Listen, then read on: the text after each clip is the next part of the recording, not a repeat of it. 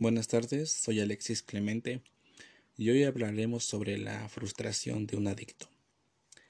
La motivación para hacer algo pasa por tener objetivos y metas en nuestras vidas y estas pueden variar entre las personas y están bastante influenciadas por nuestro entorno social y por el aprendizaje de cada uno.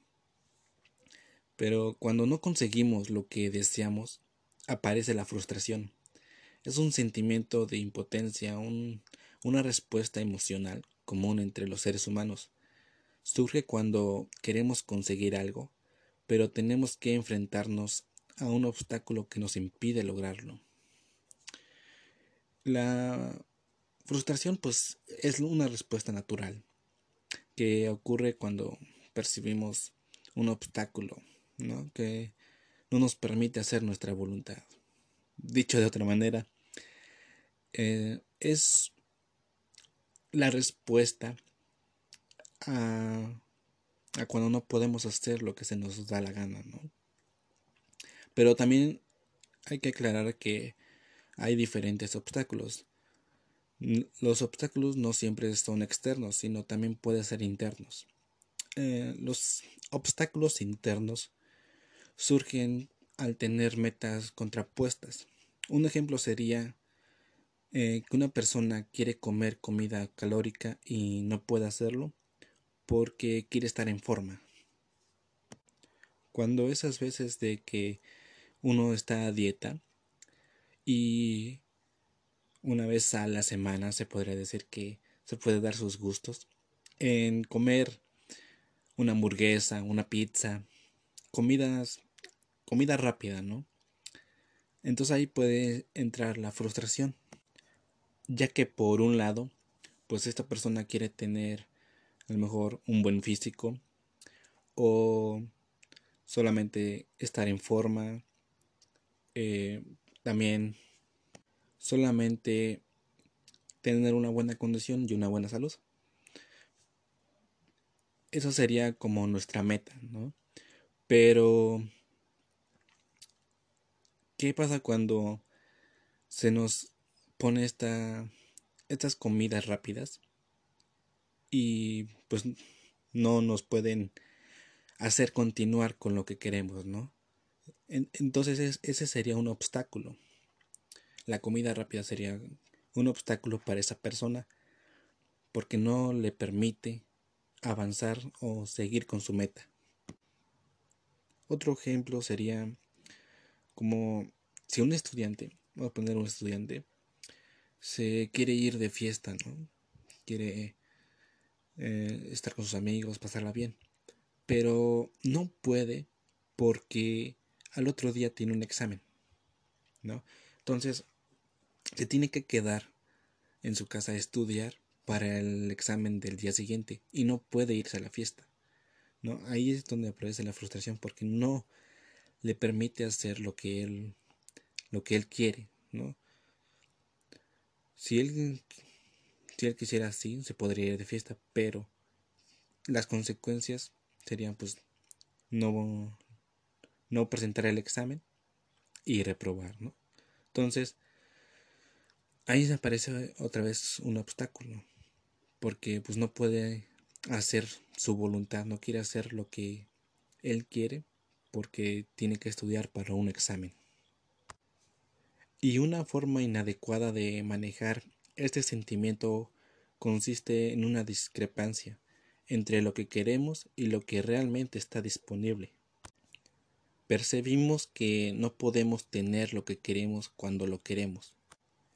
Nos decimos que no podemos tolerar que sucedan estas cosas y se inicia un proceso de intolerancia y nos repetimos el mensaje de que no podremos detener esta experiencia de la frustración y esto llega a fijarse hasta en nuestras mentes.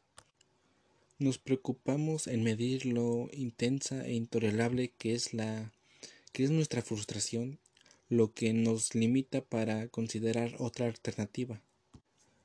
La intensidad de los estados emocionales que experimentamos nos permite aprender de nuestra experiencia y por consiguiente repetimos el patrón.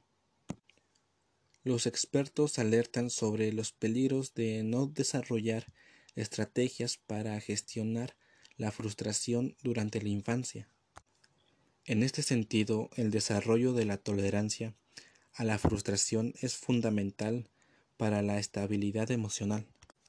La vida está llena de obstáculos y hay momentos en los que solo nos queda aceptar que ese momento no se puede. Son muchos los educadores, científicos y académicos que están alertando a la familia, la escuela, la sociedad en general sobre los peligros de no desarrollar estrategias fundamentales para gestionar la frustración durante la infancia.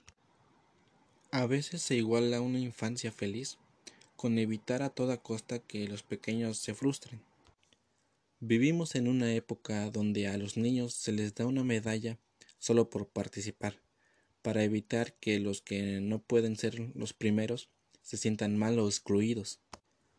Pero debemos preguntarnos si esto prepara para la vida, o si es sensato siquiera. ¿Qué pasará cuando este niño crezca y tenga que hacer un examen o optar por un empleo entre cientos y cientos de candidatos, donde solamente serán seleccionados unos pocos? va a entrar la frustración, ya que pues siempre se sintió parte de todo, ¿no? Y cuando lo excluyan es donde aparece la frustración. Es muy común que las personas adictas presenten poca tolerancia ante la frustración. Como lo señala Beck, lo que induce fácilmente a buscar alivio en el consumo de drogas es el sentimiento de frustración. Estas personas son hipersensibles ante cualquier desengaño insatisfacción con sus objetivos, deseos y acciones. Las adicciones se rigen por una búsqueda de placer y la evitación del dolor. Pueden usar la droga como un instrumento para enfrentar los problemas, cosa que les hace más vulnerables y con mayor y con menor posibilidad de manejar otras habilidades para soportar la frustración. Este fenómeno se llama baja tolerancia a la frustración y se presenta cuando evitamos nuestros problemas en lugar de enfrentarnos a ellos. Piensan que no pueden tolerar el malestar y escapan de él. Los pensamientos más frecuentes en los adictos con baja tolerancia a la frustración son no puedo soportar el no tomar. No puedo funcionar si no ingiero la droga. No soy suficientemente fuerte para resistirme. No puedo soportar privarme del deseo. Estas son las creencias. Estas creencias se, intensifican a la frustración y se reduce la tolerancia. Esto les da bajos niveles de ejecución y les da errores en su comportamiento y perciben una baja autoeficacia. Tienen ideas sobre el poco valor que ellos mismos traen y huyen de los problemas cuando tienen que afrontarlos.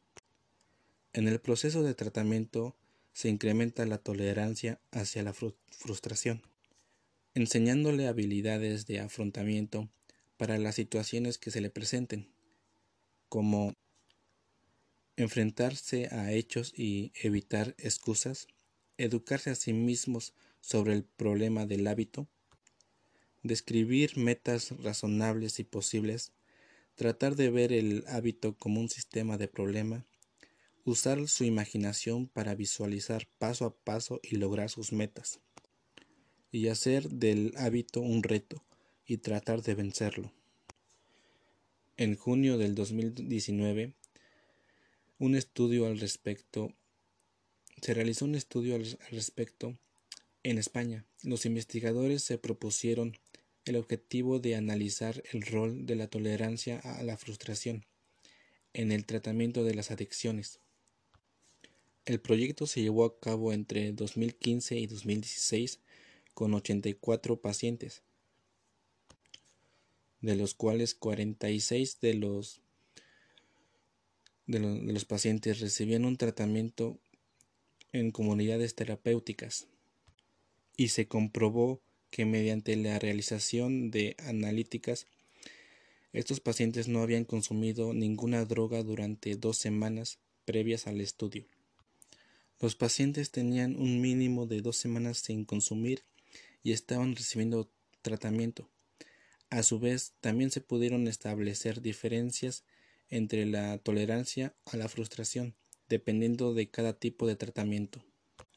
Los autores del estudio sugieren que en presencia de eventos frustrantes, si el manejo de, de, las emociones se vincula con un bajo nivel de tolerancia a la frustración, puede llevar a la persona a intentar aliviarlo mediante los efectos eufóricos que produce las denominadas drogas recreativas. Y para ello son los tratamientos. Tratamientos que brindan a los a los adictos herramientas para que aprendan a gestionar funcionalmente las frustraciones. Que cuando no se pueda cambiar una situación, una vez que se ha hecho todo lo posible o necesario, solo queda aceptarlo. La aceptación es una herramienta muy poderosa que libera al paciente del sufrimiento. Como dice una frase, el dolor es inevitable, pero el sufrimiento es opcional. Y hasta aquí dejamos esta información.